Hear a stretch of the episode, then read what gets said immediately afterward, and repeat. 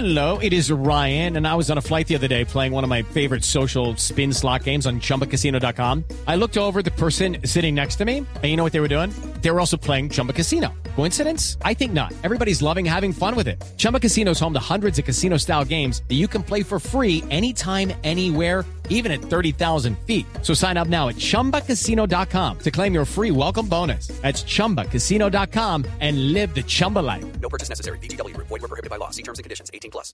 Bueno, empecemos con pie derecho, Tito. Eh, como decíamos, pues hay noticias eh, positivas. Hay fiestas este fin de semana en Colombia muy importantes. Eh, está la del Llano, el Festival Internacional del Joropo, que pues es espectacular. Hay que ir.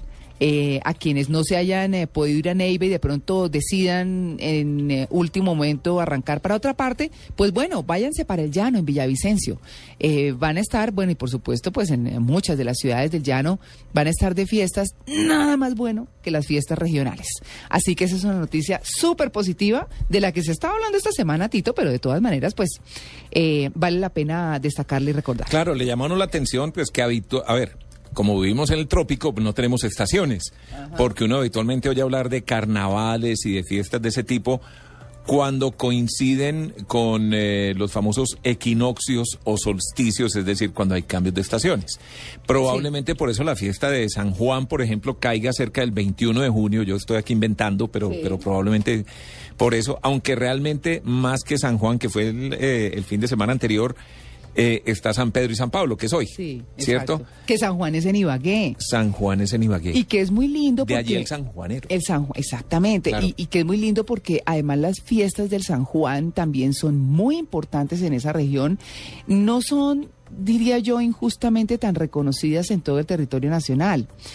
Se rescata mucho la música colombiana, creo que la conservan muchísimo más, eh, que es uno de los temas que tenemos hoy en Blue Jeans y es hablar de un poco la mediocrisis musical que hay en el San Pedro en el Huila. Mm.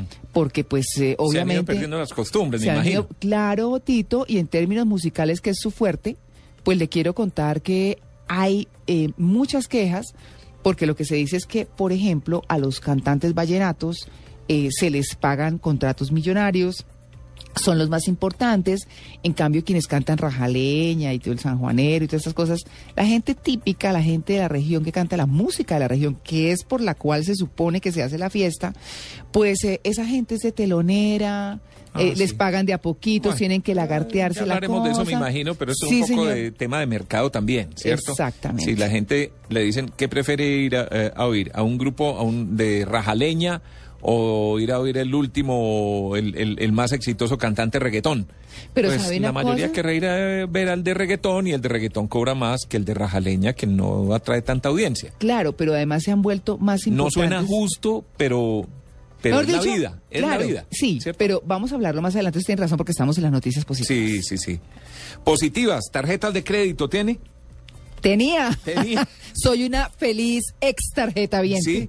Finalmente la tasa de usura que operará en el sistema bancario para el tercer trimestre del año bajó 0.74% Ajá. y quedará en 30.51 de interés. Ah. Es que un interés del 30 es bien alto. Eh, Por eso se dice que esa es la tasa de usura. Sí. Las tarjetas de crédito eh, tienen tasas de interés cercanas a la usura. Nadie se puede pasar supuestamente de ahí, Se con excepción de la DIAN. Sí. Sí, que ellos sí cobran tasas de usura y se lo advierten a uno. No. Pero eh, entonces, como baja esa tasa de usura, entonces quiere decir que eso se reflejará también seguramente en las tarjetas de crédito. Claro. Para todos aquellas millones de personas que tienen, que usan este instrumento de pago. No, yo tengo una, le confieso, me Sí. queda una, y la tengo para casos específicos. Sí. O sea, cosas muy urgentes, un viaje, alguna cosa. Pero no la usa, digamos, para pagar las deudas que tiene con la otra tarjeta. No, señor. No, señor. No. Eso es La espiral jaraquín. tarjetera. Eso es lo que llaman en los bancos jinetear. Jinetear. Sí, Uy, pasa- sí, pasar de las platas de un producto al otro y pagar y no sé qué es. Sí. Eso sí, señor. Pero digamos que esa es una buena noticia para la gente que tiene tarjeta de crédito, que repito, es mucha. Pues, en- además que hoy en día las tarjetas las entregan muy fácil. Sí. Casi que se las enciman a Ah, usted abre una cuenta y ya le vienen dos, tres tarjetas de A usted crédito. lo llaman preaprobado. Sí. Sí. Exactamente. Sí, así que pues bueno. Y Juan Pablo está en línea. eh, Juan Pablo, muy buenos días. Juan Pablo Barrientos. María Clara, muy buenos días. ¿Cómo amanece, ¿Están Juan Pablo? Sí, señor. Buenos días. La noticia positiva eh, tiene que ver con las bodas entre parejas del mismo sexo en San Francisco, California. Se celebró la primera boda gay desde el 2008 tras la decisión de la Corte Suprema de Estados Unidos de otorgar los mismos derechos que tienen las parejas heterosexuales a las homosexuales. La abogada general del Estado, Kamala Harris, ofició la ceremonia en la alcaldía de San Francisco. Recordemos que San Francisco es la ciudad con más población gay en el mundo. Ah, no, pues claro, tienen, tienen Juan Pablo la, la Castro. que se han dado cita a las puertas de la alcaldía para asistir a esa primera boda ha sido tremendo, ha sido espectacular. Todo esto se da en la semana del orgullo gay en el mundo. Esa es la noticia positiva con la que abrimos hoy. Bueno, ayer eh, que era mi cumpleaños coincide exactamente con el Día del Orgullo Gay. Sí, Sí. sí, pues eh, Bueno. una de esas eh, coincidencias de la vida. Claro, pero bueno, de lo que de lo que cuenta Juan Carlos es que además, eh, Juan Pablo, es que además San Francisco ha sido una ciudad emblemática en, en términos de parejas gay. Eh, era muy fácil encontrarse, bueno, primero está la calle Castro, la Castro que todo el mundo conoce, donde todos los locales e inclusive no necesariamente ahí en los Estados Unidos generalmente cuando uno va a un negocio y, y el negocio es gay tiene la banderita de todos los colores, que es lo que los identifica en alguna parte de su logo o, pues digamos eh, como algo emblemático dentro del local comercial. Así que eh, eh, si usted quería o si usted nunca eh, había visto parejas homosexuales actuando como parejas heterosexuales en la calle, pues allá lo veía. Eh, ese, digamos que ellos han sido los abanderados en, en San Francisco de, de un poco de la apertura, ¿cierto? De esa comunidad gay tan fuerte que hay hoy en el mundo y donde, bueno, pues mucha gente ha decidido salirse del closet y enfrentar su situación con mucha valentía, además. Los que Mucha hemos tenido la, la oportunidad de viajar a esa ciudad, Mm. no sé si les ha pasado a otras personas que han tenido esa magnífica opción, eh, sobre todo de hace años, Mm. llegar a esa ciudad y encontrarse con parejas o agarradas de la mano o besándose en la calle y todo lo demás, Sí. no dejaba de impactarlo a uno. Digamos que ya hoy es más común, Sí. ¿cierto? Y lo hemos ido aceptando más fácilmente, Sí. eh, porque eso se trata también de la inclusión y de que cada quien eh, desarrolle su personalidad como quiera Sí. pero no dejaba de ser eh, que extraño ver uno Sí, para una pareja de hombres o de mujeres besándose entre sí. No, Tito, y uno no puede negar pues la crianza que tuvo y los principios y las cosas y todo lo que le decían y pues yo que me eduqué con monjas y toda la cosa, pues no es tan fácil. Eh, digamos que uno aprende con la vida a respetar la vida de los demás, Claro. que eso es lo importante. Pero, por ejemplo, en San Francisco fue el primer lugar donde yo vi un par de hombres besarse. por Además estaban digo. pasando por el frente, por el semáforo al frente de donde estábamos parados esperando que cambiara la luz. Y, y eso que queda uno como, uy, ¿cierto? Porque pues Sí. no lo había visto. Sí, sí, uno no está y otro sitio que es en Estados Unidos, que es muy también emblemático de los homosexuales, es Key West, al sur de la Florida. Total.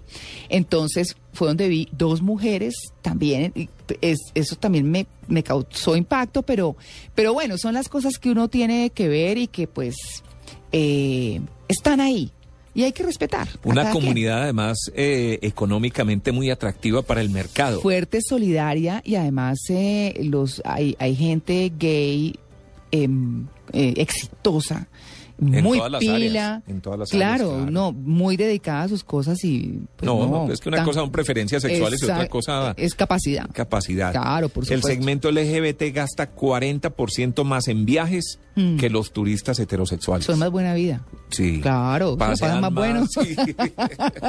Así es. Bueno, muy bien, son las 6 y 12 y bueno, no, no sé si buena noticia es pues ¿Qué? que todavía sigue con vida Nelson Mandela, sí, ¿cierto? A pesar pues de lo difícil, las condiciones tan difíciles en que se encuentra. Oye, la senadora Gilma Jiménez, eh, que pues está atravesando por una situación muy difícil, su familia ha dicho que, que pues padece de un cáncer muy complicado, ella ya lo había tenido, lo había superado y ha vuelto y ha recaído, pero el tema aquí, eh, Tito, es que ayer se anunció que ella había fallecido. Eh, Si mal no estoy, el presidente Santos alcanzó a dar el pésame y la cosa y después que no, que ya no. ¿No? Mm.